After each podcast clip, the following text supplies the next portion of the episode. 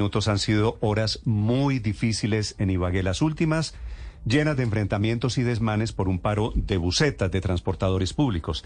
Esta mañana hay paro, pero en modo operación tortuga. Hay cinco sitios en donde se presentan bloqueos. Siete de la mañana, 43 minutos desde Ibagué a esta hora. Fernando González. Néstor, muy buenos días. Sí, señor, ya son cerca de 20 horas que completa este paro de buses. ¿Por qué se da el paro de, buses en la capital del Tolima? Esto debido a que el gremio de transportadores se manifiesta en rechazo por el convenio 001 suscrito con la empresa Infotec para la implementación del sistema estratégico de transporte en la capital. La empresa Infotec es, viene de la ciudad de Manizales y asegura a los conductores que no tuvieron en cuenta a las empresas de Ibagué y que esto llevaría pues a la quiebra a muchas de ellas y a dejar sin trabajo a muchos de los conductores. El anterior paro que se realizó duró 36 horas, hubo una afectación en el gremio económico y el balance que ha hecho en las últimas horas la Cámara de Comercio de Ibagué, el 70% de los comerciantes han cerrado literalmente sus negocios porque no llegaron clientes.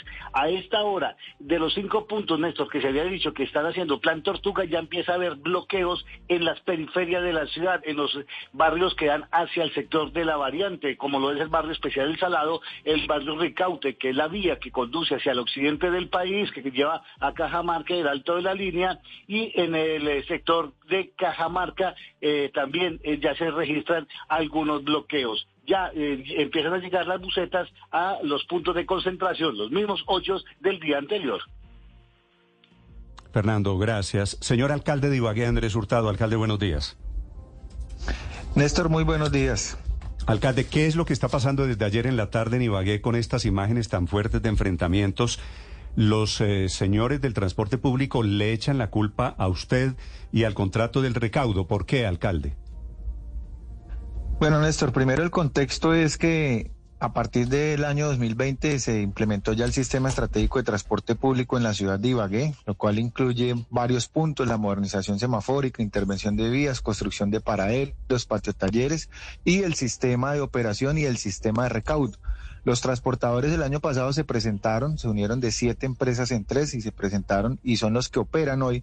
El sistema y el recaudo, pues no presentaron dos de los puntos que establece la normatividad vigente y nosotros después de varias juntas directivas que la compone Ministerio de Transporte, Hacienda, Planeación y la Alcaldía de Ibagué, se determinó que se le adjudicaría a Infimanizales a través de la empresa Infotic, que es un público que opera hoy también varios sistemas del país como Cali, Bucaramanga y otros más.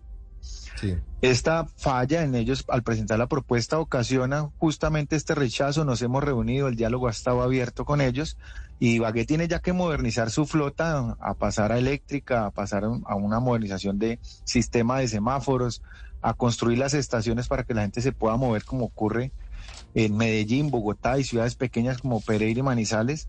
Y eso lo pues que no le ha gustado, no es cierto que se vayan a quedar sin trabajo, por el contrario, hoy un conductor del transporte público madruga de las 4 de la mañana y acaba a las 12 de la noche y aquí se van a ver, van a tener, tener hasta dos o tres turnos, lo que vamos a tener es que ampliar el número de personas trabajando.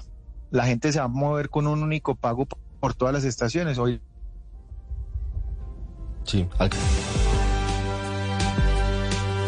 Me escriben oyentes desde Ibagué, me dicen, alcalde Hurtado, que la ciudad está paralizada esta mañana. Alcalde. Néstor, lo escucho perfecto. Muy vale, Ya, ya recuperamos la señal. Le estábamos haciendo preguntas, alcalde, un par de un par de dudas que hay sobre el contrato. Usted estaba explicando cuando se nos fue la señal. Así es, Néstor. La, empresa Infimanizal es una entidad pública a través de Infotix. Se presentó como se presentaron los transportadores en el sistema de operación del recaudo de la ciudad de Ibagué. Eh, las entidades que, que, componen la parte pública llegaron toda la norma, todo lo ajustado a la normatividad vigente y las empresas de transporte público no llegaron ni la idoneidad ni la experiencia, que es que si hubieran unido todas las empresas, inscrito en la Cámara de Comercio y a llegar la experiencia de haber operado el recaudo en otra ciudad y acreditar esa experiencia. Ante estos dos puntos, esta propuesta no es tenida en cuenta y se adjudica la que presenta ajustaba a la normatividad. Quiero decirle que esto venimos en un debate, Néstor, hace más de un año eh, a través del Ministerio de Transporte, Hacienda y Planeación y la Alcaldía de Ibagué y en varias juntas directivas y se aprobó no solamente el sistema del recaudo, sino también la modernización de todos los semáforos de la ciudad de Ibagué que tienen más de 50 años. Sí. Ese es el procedimiento que hemos hecho y esa es la molestia que tienen hoy los transportadores. Mire, alcalde, me están escribiendo oyentes de Ibagué y de Manizales y me dicen, hombre, Infotic es una empresa que ha estado muy cuestionada, que ha tenido muchos líos. ¿Cómo llegaron ustedes a seleccionar directamente a Infotic? ¿Cómo fue el proceso? Bueno, su pregunta es muy importante toda vez que nosotros siempre que se abre un proceso, cualquier empresa pública eh, se puede presentar para allí o en este caso los transportadores que también lo establece la normatividad a partir de la, de la última ley que fue actualizada. Esta fue la, la, empresa que se presentó con todos los requisitos y nosotros no podemos desechar una propuesta que cumpla con cada uno de los requisitos exigidos en este proceso. Es así como eh, Infoti a través de Infimanizales en esa alianza pública se presentaron para la operación del recaudo de la ciudad de Ibagué, teniendo esta como la única opción para adjudicársele este proceso. Y ustedes estaban obligados Ese es un a- convenio es- pero- interadministrativo. O sea, a dedo, básicamente. La ley establece que cuando son entidades públicas, como todos conocemos los procedimientos públicos, se puede hacer un convenio interadministrativo entre entidades públicas. Deja Así un buen es. sabor de boca que se entregue a dedo un contrato a un único oferente que tiene los antecedentes de Infotic, los líos que ha tenido en Manizales y en otras partes del país. No es la única, no es el único ejemplo en Colombia. Esta empresa se ha presentado en Cali, en Bucaramanga y en otras, en otras ciudades. Y este, repito, no es un contrato, estás a cero pesos. Quiero decirles que no es un proceso con recursos, es un proceso a cero pesos y está con cargo implementar la tecnología y es justamente lo que debe hacer la empresa de invertir más de 35 mil millones de pesos en la tecnología para la ciudad de Ibagué. Sí. ¿Por qué no caló la propuesta de los transportadores? ¿Al final la presentaron? No llegaron la idoneidad ni la experiencia. La idoneidad es que en Cámara de Comercio se hubieran unido las siete empresas de Ibagué, se hubieran puesto de acuerdo y se hubieran inscrito con la actividad del recaudo, cosa que no llegaron, y la experiencia que acreditara que ellos eh, podían hacer el recaudo, tampoco llegaron a esta información, teniendo que, de acuerdo a la normatividad vigente, rechazarse esta propuesta. Sí. ¿Es cierto que Infotic había dicho una cosa cuando se presentó inicialmente y otra cuando ya firmó el contrato en cuanto al descuento que le va a hacer por cada pasaje a los transportadores? Están hablando ellos de que les van a descontar casi 400 pesos de cada pasaje por el servicio del recaudo electrónico. En Colombia, todas las eh, los sistemas estratégicos de transporte público masivo integrados, la intermediación aproximadamente, ustedes revisen otras ciudades, está entre el 12, 14%, 7%, en Ibagué se firmó por alrededor del 7.88%, estando dentro de los rangos establecidos en el país, cosa que pues no es cierta. Sí. Alcalde, ¿es cierto que Infotic llega a la alcaldía de Ibagué por recomendación de un familiar de Guillermo Alfonso Jaramillo? No, no es cierto, por el contrario, no tenemos ningún vínculo con el exalcalde de la ciudad de Ibagué, pensamos completamente diferente, estamos ¿De en orillas de dónde completamente salió opuestas. alcalde la contratación de Infotic? No, Infoti, cuando empezamos el sistema estratégico de transporte público, la exministra Ángela Orozco, porque este fue eh, pues entregado en el gobierno del presidente Iván Duque en diciembre del año 2020, nos sugiere que eh, todos los que vayamos a implementar el sistema de transporte público, como lo hizo la última vez en este año Valledupar, visitáramos ciudades como Cali, Cartagena, Bucaramanga, donde ya estaba establecido este, esta tecnología y visitamos no solamente ese, sino varias ciudades, Bogotá también ¿De, la de visitamos, quién es, Medellín, ¿De quién es Infotic, alcalde? Infimanizales, Infimanizales. Es que usted me dice que es público Infotic y estoy viendo que tiene socios privados Infotic. Exacto, es una alianza público-privada, Por eso, Dije me- me acaba- Infotic con alcalde, usted me Infimanizales. acaba de decir que Infotic es público, no es público, ¿cierto? Correcto, es una empresa privada que opera a través de Infimanizales, que es la entidad pública. ¿Y quién es el privado que es socio de Infotic? No, Infotic es la empresa que se presentó privada en alianza con Infimanizales, que es la entidad pública. ¿Y por qué escogieron a Infotic? ¿Por qué no hubo otros oferentes?